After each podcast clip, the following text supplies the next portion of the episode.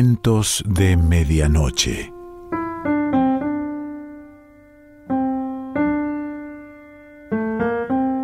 El cuento de hoy se titula La desconocida del mar y pertenece a Francisco Tario.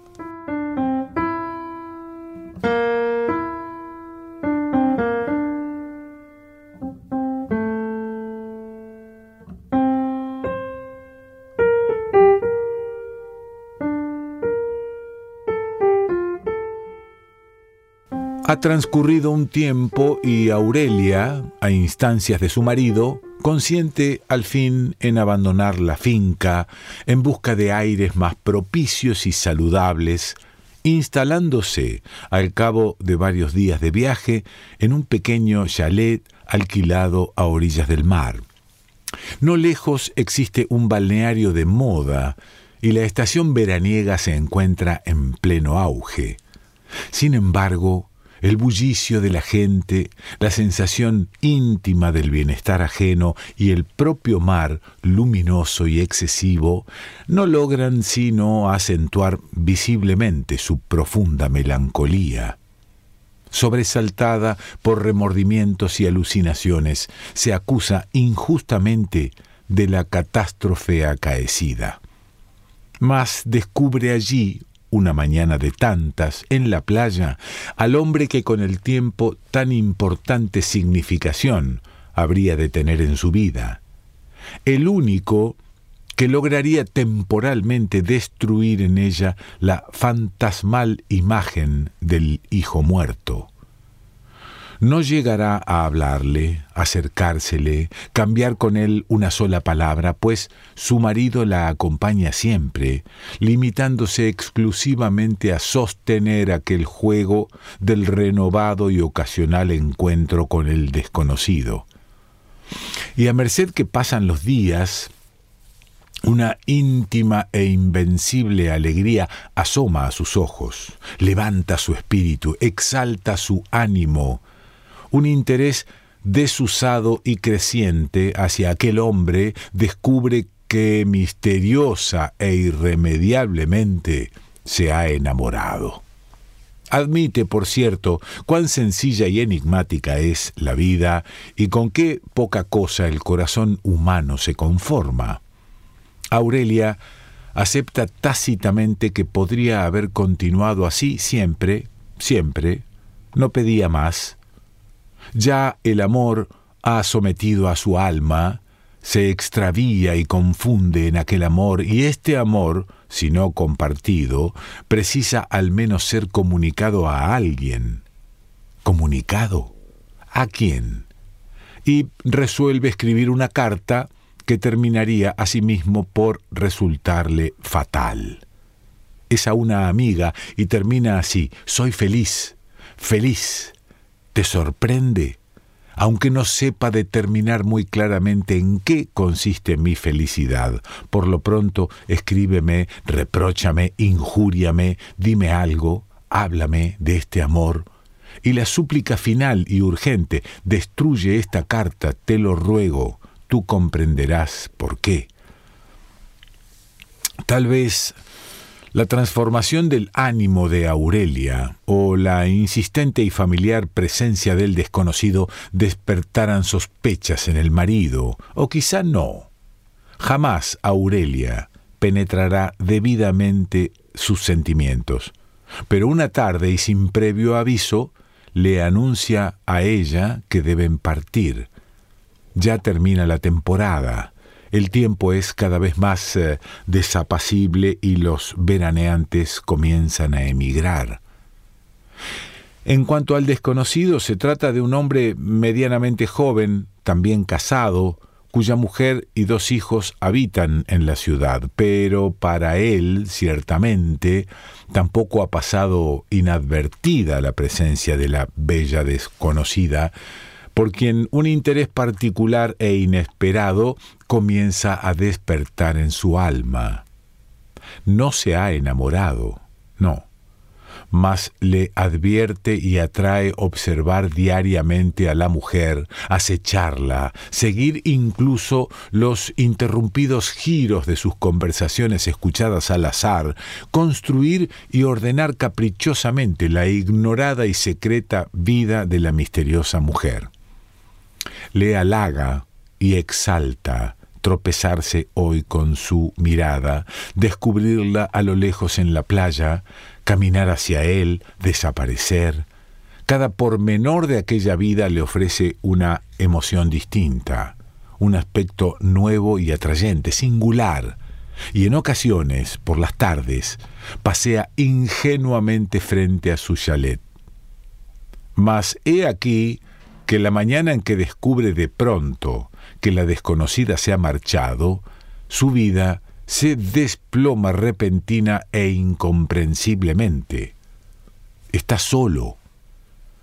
Y aquel lugar tan luminoso y plácido, aquel mar tan ruidoso y azul, se transforma, en virtud de la súbita soledad, en el más lóbrego y aborrecible rincón, del que quisiera escapar a toda costa las tardes son ventosas y frías, las avenidas aparecen desiertas, el mundo igualmente es lóbrego y sombrío. Acepta, pues, inevitablemente que él también se ha enamorado. El tiempo adelanta y los últimos veraneantes están por partir. El mar es grueso y opresivo y nuestro hombre vaga, taciturno y confuso. No posee el menor indicio de la mujer que se fue, no dispone de nadie a quien recurrir. Se fue, y esto es cuanto le alcanza, e inventa, como un trivial paliativo a su soledad presente, alquilar él mismo el pequeño chalet desocupado, el que ocupara ella. Así se sentirá más próximo a la mujer, penetrará ilusoriamente en su vida y su espíritu descansará más tranquilo en compañía de la invisible presencia. Y una tarde, del modo más inesperado, una carta dirigida a Aurelia le trae la más sorprendente noticia que pudiera imaginar en sus tormentosos días es la respuesta de la amiga ausente a la reciente carta de Aurelia. De suerte que ella lo amaba, de suerte que había sido amado por ella. Amaba, por consiguiente, a un fantasma y era amado a la recíproca por el fantasma desaparecido. No tiene ya qué hacer sino regresar cuanto antes. La carta le ha revelado al menos que la desconocida vive en la misma ciudad que él y regresa. Su hogar, sencillo y tranquilo, lo acoge ruidosamente. Mas él no pertenece ya más a ese mundo. Su mundo se ha vuelto lejano y extraño, misterioso. Su hogar no le dice nada. Su anterior mundo desapareció para él e inicia, como un vagabundo o un sonámbulo, la estúpida y colosal búsqueda de la mujer desaparecida a través de la inquietante ciudad. Y el ojo del espectador, infinitamente más penetrante que el de ellos mismos, seguirá paso a paso la extenuante marcha de este hombre en busca de lo que ha perdido. Y veremos frecuentemente cuán próximos durante ese tiempo estuvieron de encontrarse, ya en una esquina o una avenida, en un teatro al cual uno de ellos deja inexplicablemente de asistir, en una tienda donde un pequeño incidente retrasa o anticipa la salida de él o de ella, en fin, el espectador será testigo de ese juego de azar que nos impulsa o detiene sin entender nunca ni remotamente por qué. La vida de Aurelia, en tanto, continúa aparentemente su curso normal, pero alentada asimismo por una lúcida y secreta esperanza. También busca, también fracasa. Al fin cierta tarde sobreviene el encuentro del modo más imprevisto y propicio. Y no es el encuentro de dos personas extrañas y ajenas, sino de dos seres solitarios, a quienes un grave y doloroso amor ha unido. No hay, pues, dudas en su encuentro, resistencias o titubeos. Se toman del brazo y continúan. Es el amor. Y al amor se entregan a partir de aquella tarde en una suerte de delirio efímero y sin sentido que nadie mejor que ellos advierte cuán fugaz ha de ser. Es como si tomaran de cada minuto transcurrido la magnitud del breve tiempo de que consta, tratando desesperadamente de aplazarlo y continuarlo hasta la eternidad. Se suceden las entrevistas, las citas del amor doloroso e imposible, destinado a terminar. Ya conocen sus vidas y entreven su destino. Te amo, sí, le revela ella, y con eso basta. No espero nada, no me prometas nada, de nada serviría. Esta desbocada pasión origina en Aurelia una especie de presentimiento de no sabe qué males mayores que habrán de sobrevenir. Fue feliz una vez, cuando su hijo vivía, y no lo será más. La felicidad, advierte, acude una sola vez, pero jamás vuelve. Y su felicidad se ha perdido, lo, lo presiente.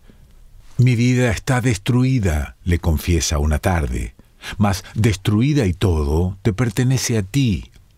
Sabe que por aquel amor mentirá y miente, que por aquel amor traicionará y traiciona, y se ve obligada a recurrir a las más sucias mentiras, a los más innobles recursos para prolongar aquel amor un día más, uno solo. Entiende muy claramente que Perdido este amor, su vida se derrumbará definitivamente por segunda y última vez. Mas el espectador nuevamente volverá a seguir ahora a estos tres infortunados destinos sin que ellos se percaten podrá advertir, por ejemplo, cómo el esposo de Aurelia reconstruye hechos, establece pormenores y examina acontecimientos que le revelarán sin duda la existencia del amor prohibido. Y el espectador verá igualmente ellos nunca, cómo cuando los amantes se consideraban más a salvo, mayor era su riesgo y la inminente ruina que llamaba a su puerta. No obstante, en el hogar de Aurelia, ni el más leve incidente parece turbar el curso ordinario de los días. En silencio y consigo mismo, su marido contempla también con asombro el derrumbe de su propia vida. Ni un solo reproche, ni la más simple palabra acusadora pronunciará. Aún más se advierte o al menos esta impresión produce, que su amor por la joven esposa crece en él de día en día, nutriéndose de fuerzas oscuras y desconocidas. Y cuando el espectador confirme que fatalmente la traición de Aurelia ha sido puesta en claro, escuchará al marido decirle una noche, volveremos a la finca. Es preciso. Cabe preguntarse entonces, ¿maldad? ¿Temor? ¿Dolor ante la inminente pérdida? La finca. Jamás ha vuelto Aurelia a la finca, no quiere volver más, la había olvidado. Y esta visión repentina de la inmensa casa solitaria, del silencioso lago asesino, traen a su memoria las épocas más tormentosas de su vida. Se niega a la finca, no, nunca. ¿Qué pretende él? Continúa el espectador preguntándose, ¿ponerla tal vez a salvo? torturarla inicuamente quizá, señalarle tácitamente el verdadero camino a seguir, intentar de algún modo la dudosa recuperación. Transcurren los días. Es la última entrevista de los amantes. Tampoco ellos saben esto. Piensan que la separación es temporal, pero nunca más volverán a verse. Volverás y entonces... Entonces, ¿qué? pregunta ella. Y ella misma se responde, entonces nada. Ya lo sé. Sabe muy bien que no se pertenecerán nunca, que hermosas y trágicas vidas tiran de ellos en dos direcciones contrarias, los hijos vivos de él, el hijo muerto de ella. Imposible. Ya van Aurelia y su esposo de regreso a la finca. La actitud de él es hermética, impasible, por demás tranquila, como cuando la conoció y tomó, como lo fue siempre, ni una simple alusión, ni una réplica. Sin embargo, una línea de su rostro, solo una, a bordo del tren, basta para revelarle a ella la atroz verdad su marido lo sabe todo, todo, y por eso la ha hecho regresar. El silencio de él, su inalterabilidad ante la verdad espantosa, la llenan de terror. Es un repentino y oscuro pánico el suyo que le anuncia que ha de morir. Lo entiende de sobra. A eso la llevan. Y ya una vez en la finca, por entre los viejos y melancólicos árboles, a lo largo de los espaciosos salones, donde quiera, percibe cómo la muerte la acecha implacablemente, pronta a precipitarse sobre ella. Cada ruido le anuncia algo. Cada silencio le previene un riesgo, cada palabra es un símbolo fatal y Él estará siempre presente, enigmático e inmutable. Siempre Él allí, su marido, amenazador y austero. Piensa ella que no le será posible resistir un día más. Se resuelve al cabo. Debe huir. Huir con aquel y le escribe. Huir se pregunta perpleja. Pero ¿huir de qué? ¿Hacia qué? No tiene significado su vida, mas es preciso escapar, evadirse a cualquier precio de la tortura infinita, de la monstruosa e interminable espera. Y le escribe, Lo he decidido, sí. El viernes estaré contigo y seré tuya para siempre. Espérame resueltamente, Aurelia no resistirá más. En las sombras, sigilosa y trémula, dispone y prepara la huida. Calcula, medita, comprueba, examina toda posibilidad. Mas la última noche en la finca, la que pensaba ella que sería la última, marcará ya para siempre su destino, y no será ciertamente la última sino la primera de otra nueva existencia aborrecible y oscura. Todo está a punto en la noche señalada, la casa en silencio, todos duermen, y Aurelia baja lenta, quizá demasiado lentamente, pues los segundos cuentan, y sale al jardín. Allí se siente más libre y joven en la perfumada noche avanza. El camino está expedito. Pero de pronto, ha caminado unos pasos bajo los árboles, descubre que una luz, su luz, se enciende e ilumina una ventana. Se detiene atónita, mira e intenta correr, y en la ventana, inmóvil, aparece su sombra la sombra inmensa de Él. Oye o cree oír una voz aquí y allá que la reclama, pronunciando repetidamente su nombre. la voz siniestra de quien la mira, la voz del niño olvidado, la propia voz del lago, la voz de su destino. Duda aún, ¿qué debe hacer? Avanza otro poco, otro poco más. Ya está abierta la gran verja de la finca, un paso más y será libre. Solamente un paso es lo que necesita y la sombra en la ventana continúa inmóvil. Aurelia se resuelve a salir, va a hacerlo, pero no lo hará. Nunca. Trágicamente derrotada, increíblemente sola, regresa paso a paso hacia la casa. Todo ha terminado. Es el fin la muerte en vida que la reclama, la herencia definitiva de la soledad, la soledad de muerte que la atará tanto como dure su vida a la profundidad tenebrosa del asesino lago, que no la dejó partir. Cuando penetra en la casa y cierra tras ella la puerta, una suave y alegre brisa nocturna agita las silenciosas aguas del lago y en la ventana, misteriosamente, vuelve a apagarse la luz. Francisco Tario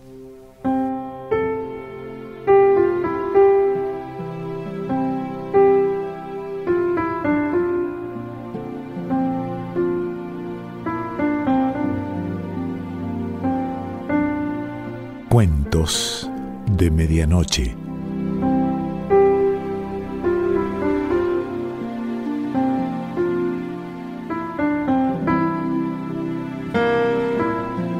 Selección Pancho Mondino. Idea y lectura Quique Pessoa.